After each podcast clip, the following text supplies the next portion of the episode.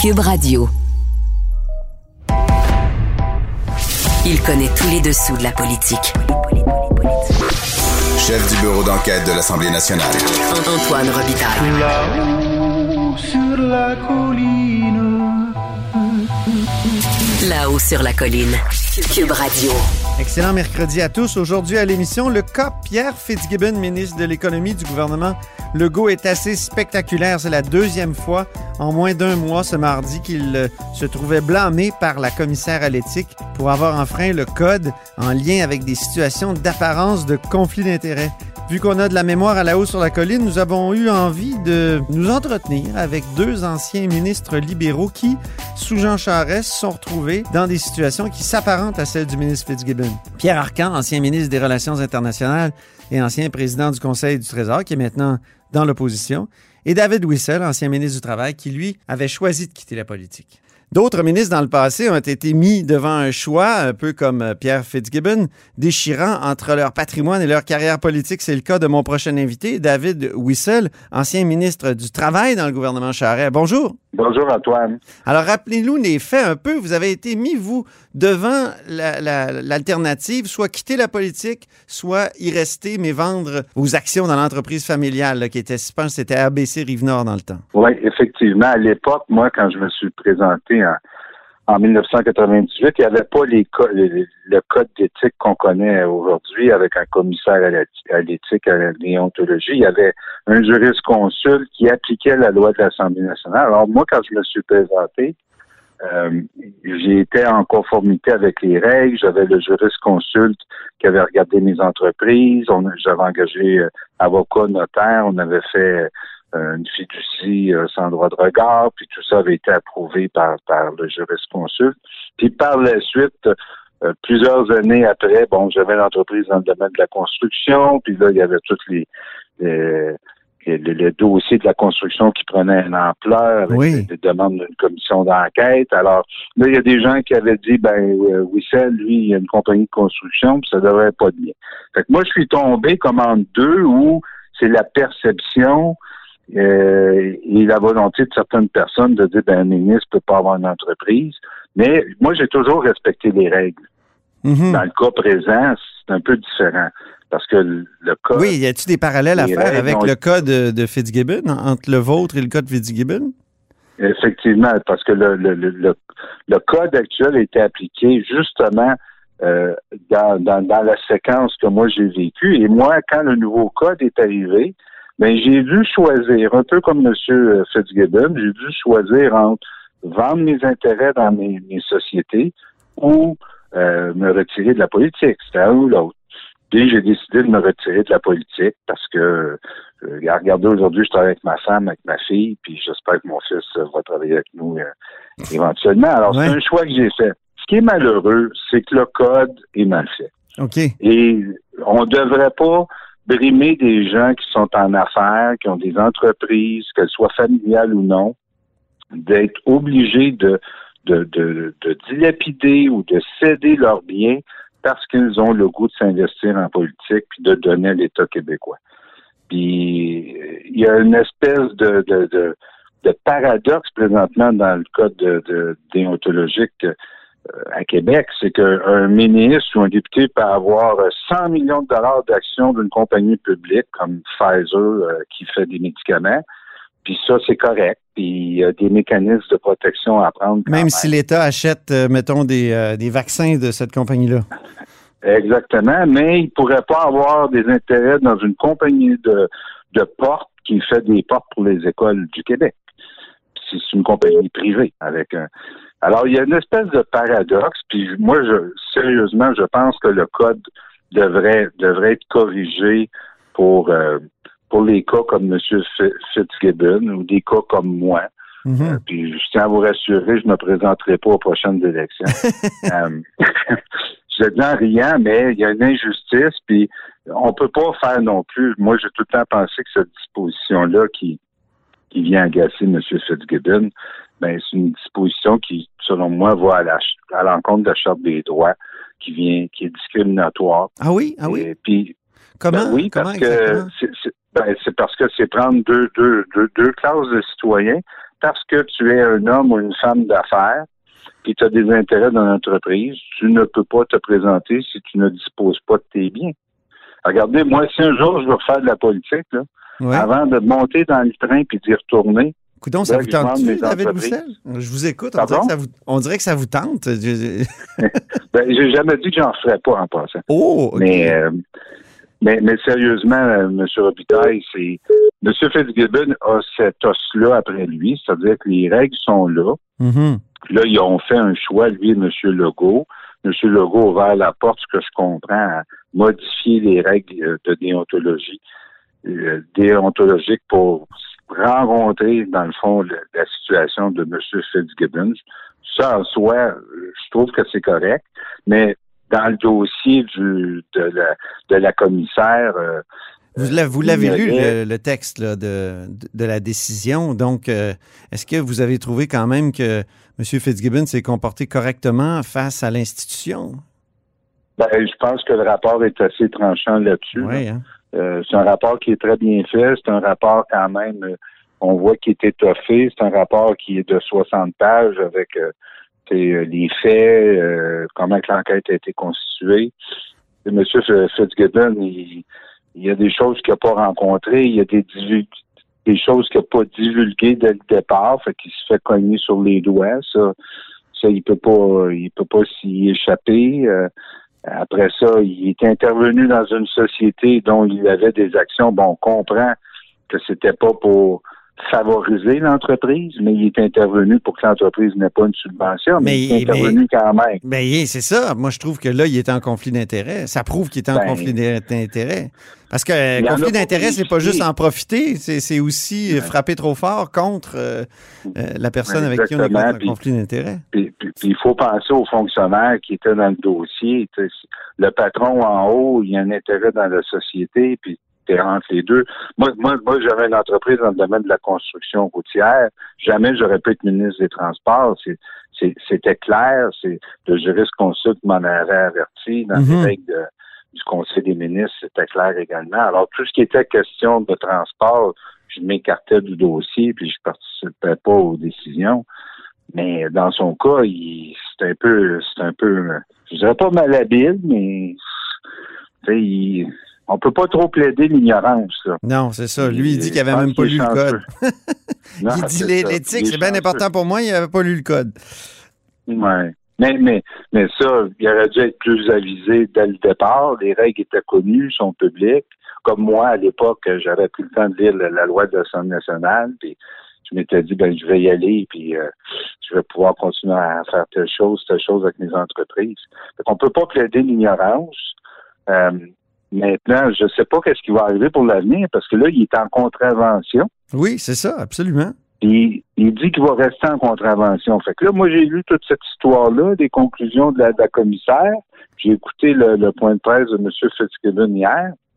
Ouais. Mais c'est- quoi la fin de l'histoire? Parce que vous, vous auriez Et- pu, à ce compte-là, rester en politique, vous accrocher, dire moi, euh, je m'en fous des règles. Ben oui, j'aurais pu, mais je l'ai pas fait. Ben non, c'est ça. C'est- mais ça va dépendre. La seule porte de sortie que je vois, c'est que M. Legault modifie le- euh, la loi qui vient encadrer le code d'éthique. Mais il peut plus le faire comme Jean Charest l'avait fait pour vous.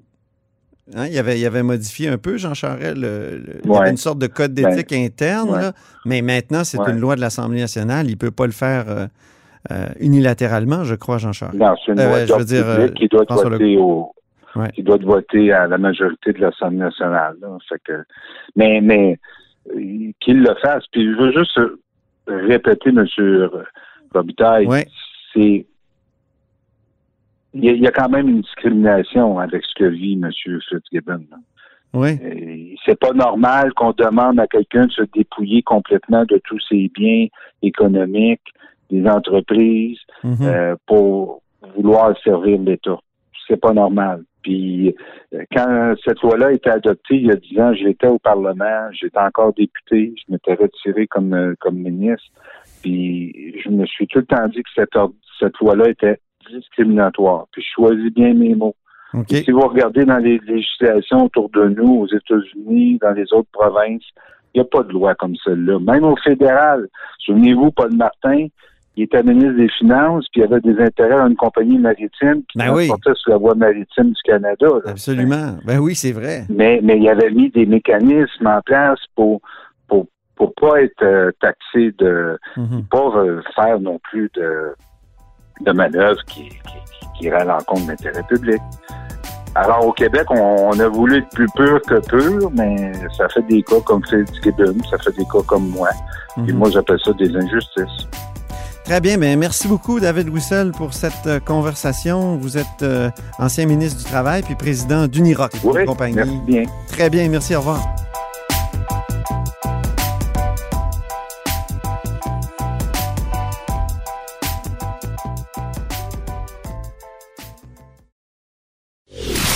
Antoine Robitaille.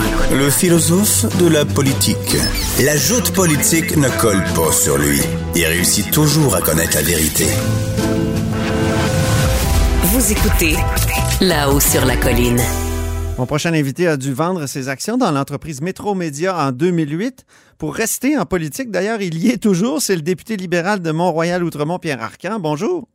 Bonjour Antoine. Donc, est-ce qu'il y a des parallèles à faire entre euh, le cas Fitzgibbon et votre cas? Euh, parce que vous, vous, vous, vous avez décidé de vendre euh, vos actions carrément pour rester en politique.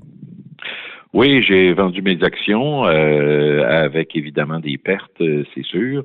Et moi, à l'époque, théoriquement, j'aurais pu, j'aurais pu m'obstiner un peu parce qu'à l'époque, euh, je ne faisais pas affaire directement avec le gouvernement. Moi, j'avais une entreprise de, de vente de publicité Oui. et euh, je faisais affaire avec des agences de publicité.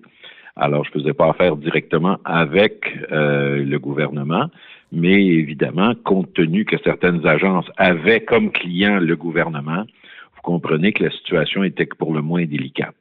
Oui. Mais il y avait des euh, intermédiaires. Il y avait des intermédiaires, mais à ce moment-là, donc, euh, pour des raisons assez évidentes, je pense que euh, était clair. Et à l'époque, en plus, c'est qu'il n'y avait pas de commissaire à l'éthique. Non, c'est ça. il- ça, ça n'existait pas. Et c'est quand je me suis lancé, moi, en 2007, les règles n'étaient pas, les règles n'étaient pas définies. Il y avait quelques règles au niveau du Conseil exécutif. C'est ça, c'est le premier ministre qui pouvait échanger lui-même. C'est ça. Le premier ministre jugeait un peu de, de l'état de la situation. Puis je me rappelle très bien qu'on avait fait euh, le tour de, de, de contrats de, que, mon entreprise à l'époque pouvait avoir eu avec le gouvernement. Et puis euh, finalement, elle n'y figurait même pas parmi les listes euh, de fournisseurs euh, Ouais. de services au niveau du gouvernement. Mais à un moment donné, euh, on était euh, dans des débats très intenses à ce moment-là avec euh, Stéphane Bédard, qui était le leader pour l'opposition officielle et euh, qui nous critiquait sans arrêt. mhm. Alors, euh, moi, à l'époque, j'ai dit, écoute, on va on va essayer de régler le problème, même si, vous savez, on dit toujours, hein, au-delà de, de la loi, il y a souvent les apparences. Alors, moi, je voulais je voulais régler la question des apparences, là, et je pense que c'était absolument nécessaire de le faire, et euh, euh, c'est ce que j'ai décidé de faire à ce moment-là. OK. À l'époque, euh, vous aviez dit à Nathalie Petrovski, euh, quand qui vous avait posé une question, donc la journaliste de, de la presse à l'époque, Ouais. vous avez dit, vous aviez dit, ah, il y a une loi sur l'éthique qui s'en vient et puis ça va tout clarifier. C'est ça. Oui, On voit que dans certains cas, ça n'a pas clarifié, là. Il y a Ben, des. Normalement, ça clarifie. Euh, c'est assez clair en général, euh, euh, comme vous le savez, mais euh, et surtout que dans le cas de, de M. Fitzgibbon, euh, les choses étaient claires. Il y avait une commissaire à l'éthique, et quand on lit le rapport, on se rend compte jusqu'à quel point la commissaire a été tolérante. Là. Elle lui a donné des délais, elle lui a permis euh, de clarifier sa position, etc. Euh, j'ai beaucoup de, de- de difficultés à comprendre pourquoi il n'a pas régularisé sa situation, euh, parce que les codes étaient clairs et quand il s'est lancé en politique, il s'est lancé en politique en pleine connaissance de cause. Et euh, ce que ça dit essentiellement, c'est qu'il a passablement et sciemment passé outre à, à toutes ces règles-là. Alors, euh, je pense qu'il n'y a pas de, de commune mesure entre son cas et mon cas. Non, c'est ça. Et euh, donc, il, il garde ses actions, il va rester en infraction à, à la loi, carrément. Ben, C'est problématique, supposé, là, le premier ministre, moi, ça, évidemment, euh, toute la, question qu'on se disait hier, hein, on disait euh, entre nous dans notre formation politique, on disait, imaginez-vous si ça avait été un libéraux deux mhm. blancs, un libéral avec deux blâmes, etc., euh, ça aurait été encore euh, pire. Là, le premier ministre qui avait toujours un principe de tolérance zéro quand il était dans l'opposition, ben là, évidemment, trouve euh, toutes sortes de raisons pour dire on va mettre un mur de Chine, faut reviser les lois, etc. c'est pas, c'est pas, c'est pas le gars qui était dans l'opposition auparavant. Mais est-ce qu'il n'y a pas quelque chose à dire sur les compagnies privées par rapport aux compagnies publiques? Euh, n'est pas coté, c'est pas coté en bourse, la, compagnie A de M. Fitzgibbon. Et euh, c'est vrai que ça peut être plus dur, difficile de les vendre. Est-ce qu'on peut dire ça? Est-ce qu'il n'y a pas une. J'ai interviewé David Wissel avant vous, un ancien ministre du Travail, puis qui me dit c'est un peu discriminatoire pour les gens qui lui s'est retrouvé dans cette position-là, là, qui a des, actions, un actionnariat fermé, euh, tout ça, c'est moins, moins facile de. c'est sûr que c'est plus difficile et c'est plus difficile surtout euh, lorsque, par exemple, comme moi, euh, c'était, c'était, j'étais déjà rendu ministre quand les choses ont changé. Et donc, ce qui s'est produit, évidemment, quand tout le monde sait que vous, euh, que bon, vous pensez que vous devez vendre à un moment donné, ben, c'est sûr que c'est difficile. Mais euh, M. Fitzgibbon, dans ce cas-ci, euh, avant de se lancer en politique, euh, devait normalement connaître euh, toutes les lois et les règlements et aurait pu à ce moment-là certainement clarifier passablement sa position de ce côté-là. Alors, Or, il a dit, il a dit à la qu'il n'avait pas lu le code. L'éthique, c'est important, mais j'ai pas lu le code. Puis vous savez, la population en général actuellement, elle est, euh, elle est un peu cynique par rapport à, ce qui existe actuellement en politique, etc. Mm-hmm.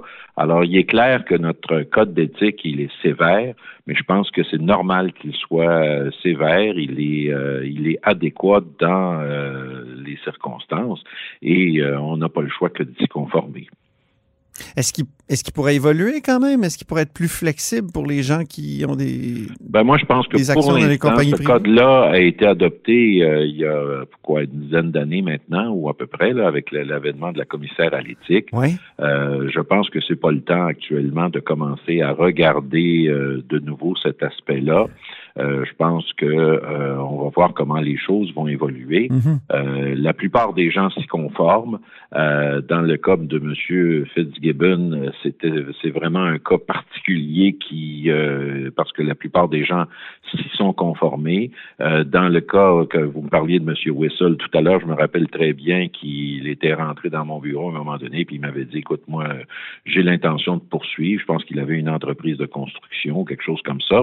Et il avait dit, moi, moi, euh, je peux pas, euh, donc euh, je, vais quitter à ce moment-là. je, vais quitter la politique et puis on, s'était parlé un peu là-dessus. Puis moi, ben mon intention c'était de demeurer en politique. Alors là, ben évidemment, on a chacun fait nos choix en conséquence. Est-ce que c'est particulièrement dur Est-ce que c'est pas particulièrement dur pour les, entrepreneurs comme vous, des, gens qui ont un, patrimoine important? Je pense à, à ce que disait à l'époque Hugo Damour, qui était l'attaché de presse de Jean Charest, disait Si nous voulons avoir des gens de qualité en politique, des gestionnaires de premier plan comme M. Arcan, nous devons faire des accommodements. Notre objectif, ce n'est pas de les dépouiller de tout ce qu'ils ont. Oui, euh, je comprends que c'était ça à ce moment-là, en 2007, mais vous savez, on est on a évolué depuis euh, depuis cette période-là. On est rendu maintenant en 2020. Euh, je crois que quand je regarde ce qui se passe aux États-Unis, quand je regarde ce qui se passe un peu partout, il y a toujours ici et là des accusations euh, à gauche et à droite sur des conflits d'intérêts possibles, sur euh, un paquet de choses comme ça. Alors, il est clair qu'on n'a pas le choix de, comme on dit en l'expression, c'est toujours d'être plus blanc que blanc. Oui. Alors, je pense qu'on n'a pas le choix que de faire ça c'est sûr que ça rend les choses plus euh, difficiles en politique, d'aller en politique lorsqu'on a eu une longue vie dans le domaine des affaires. Mais à partir du moment où on décide d'aller en politique, ben je pense mhm. qu'il faut faire table rase de, euh, de ce qui euh, existait auparavant. Les gens qui sont issus du monde des affaires qui vous parlent, Pierre Arcan, est-ce qu'ils vous disent un peu ce que le premier ministre a rapporté hier, c'est-à-dire euh, t'es courageux, mon Dieu, je ferais jamais ça, vendre mes affaires, me dépouiller. Est-ce que est-ce que c'est Ouais, genre oui, de il y a des personnes, il y a des personnes qui nous disent ça, puis il y a surtout des personnes qui m'ont dit, écoute, euh, tu es en politique pour les bonnes raisons. Euh, tu es en politique pour essayer de faire avancer un certain nombre de causes et euh, tu es également en politique pour euh, faire en sorte que euh, la population du Québec euh, vive mieux, euh, que le Québec soit plus fort. Je pense que c'est un peu tout ça qui nous motive. Euh, L'appât du gain à un moment donné, ou enfin le, le fait de maintenir des entreprises tout en exerçant une fonction de député ou de ministre, c'est pas mal plus compliqué. On a quand même le droit d'avoir des intérêts dans des compagnies publiques là que- qu'on peut déclarer au commissaire à l'éthique. Moi, je ne fiducie sans droit de regard Mhm. des choses comme ça, euh, tu as quand même le droit d'avoir ça. Mais d'av- d'avoir des entreprises privées qui risquent de faire affaire avec le gouvernement, qui risquent de demander des prêts à Investissement Québec et Ouais. ainsi de suite, euh, ça, ça commence à être, euh, c'est pas acceptable. Est-ce que le gouvernement comprend bien ce que c'est qu'un conflit d'intérêts? Moi, j'écoutais Éric Kerr tantôt, j'écoutais le premier ministre hier, puis j'ai pas l'impression qu'ils comprennent ce que c'est Ben, qu'un conflit C'est-à-dire qu'il essaye de justifier l'injustifiable. On sait qu'il y a un lien très euh, très important entre M. Fitzgibbon et le premier ministre. Alors, euh, c'est sûr que le premier ministre essaie de le protéger et qu'il a demandé euh, à l'ensemble de sa députation de faire de même. Euh, ça, ça m'apparaît clair et les explications de M. Kerr ce matin n'étaient pas très convaincantes, le moins qu'on puisse dire. Pourquoi? Ben, écoute, il essayait de te dire que là, finalement, euh, c'était bien difficile de vendre la compagnie. Il essayait de dire qu'il n'y avait pas eu de cas de fraude et ainsi de suite. Euh, vous savez, on parle de, de- on parle pas de fraude dans le sens où euh, on parle de, de conflit d'intérêts, d'apparence de conflit d'intérêts. C'est pour ça qu'il y a un code d'éthique. Et euh, là, dans ce cas-ci, euh, c'est sûr qu'il y a euh, apparence de conflit d'intérêts. Et, et en plus de ça, il y a- si vous lisez le rapport de la commissaire, comme j'ai Oui. regardé un peu l'intérieur du rapport de la commissaire, à un moment donné, il y avait des informations d'Investissement Québec qui parvenaient au ministre, etc. Il n'y avait pas, il y avait pas là un mur de Chine clairement dans ce qui, dans ce qui se passait. Non, effectivement. Ben, Pierre Arcan, merci beaucoup pour cette euh, conversation, puis on vous Ben, souhaite merci. de joyeuses fêtes. Vous qu'on Ben, vous merci, voit plus, c'est vrai, on, on va essayer de- on va essayer d'en profiter un peu, euh, puis on va voir s'il y a des restrictions. euh, j'ai oublié une question. Il y a une question que je voulais vous poser. Vous ennuyez-vous Oui. d'être chef? Même par intérim? disons qu'il y a des avantages et des inconvénients. Euh, c'est sûr qu'il y avait, il y avait un défi important à ce stade-ci, mais je pense que Mme Anglade fait très bien ça actuellement. Mais on vous entend euh, beaucoup moins, là. euh. Ah oui, bien sûr, mais appelez-moi plus souvent. OK, parfait. Bon, ben, c'est pas tombé dans l'oreille d'un sourd. Merci. D'accord, au Merci plaisir. beaucoup, Pierre Arcan, député de Montréal-Outremont du Parti libéral du Québec. C'est tout pour nous à la haut sur la colline en ce mercredi. Merci d'avoir été des nôtres et surtout, n'hésitez pas à diffuser vos segments préférés sur vos réseaux. Et revenez-nous demain.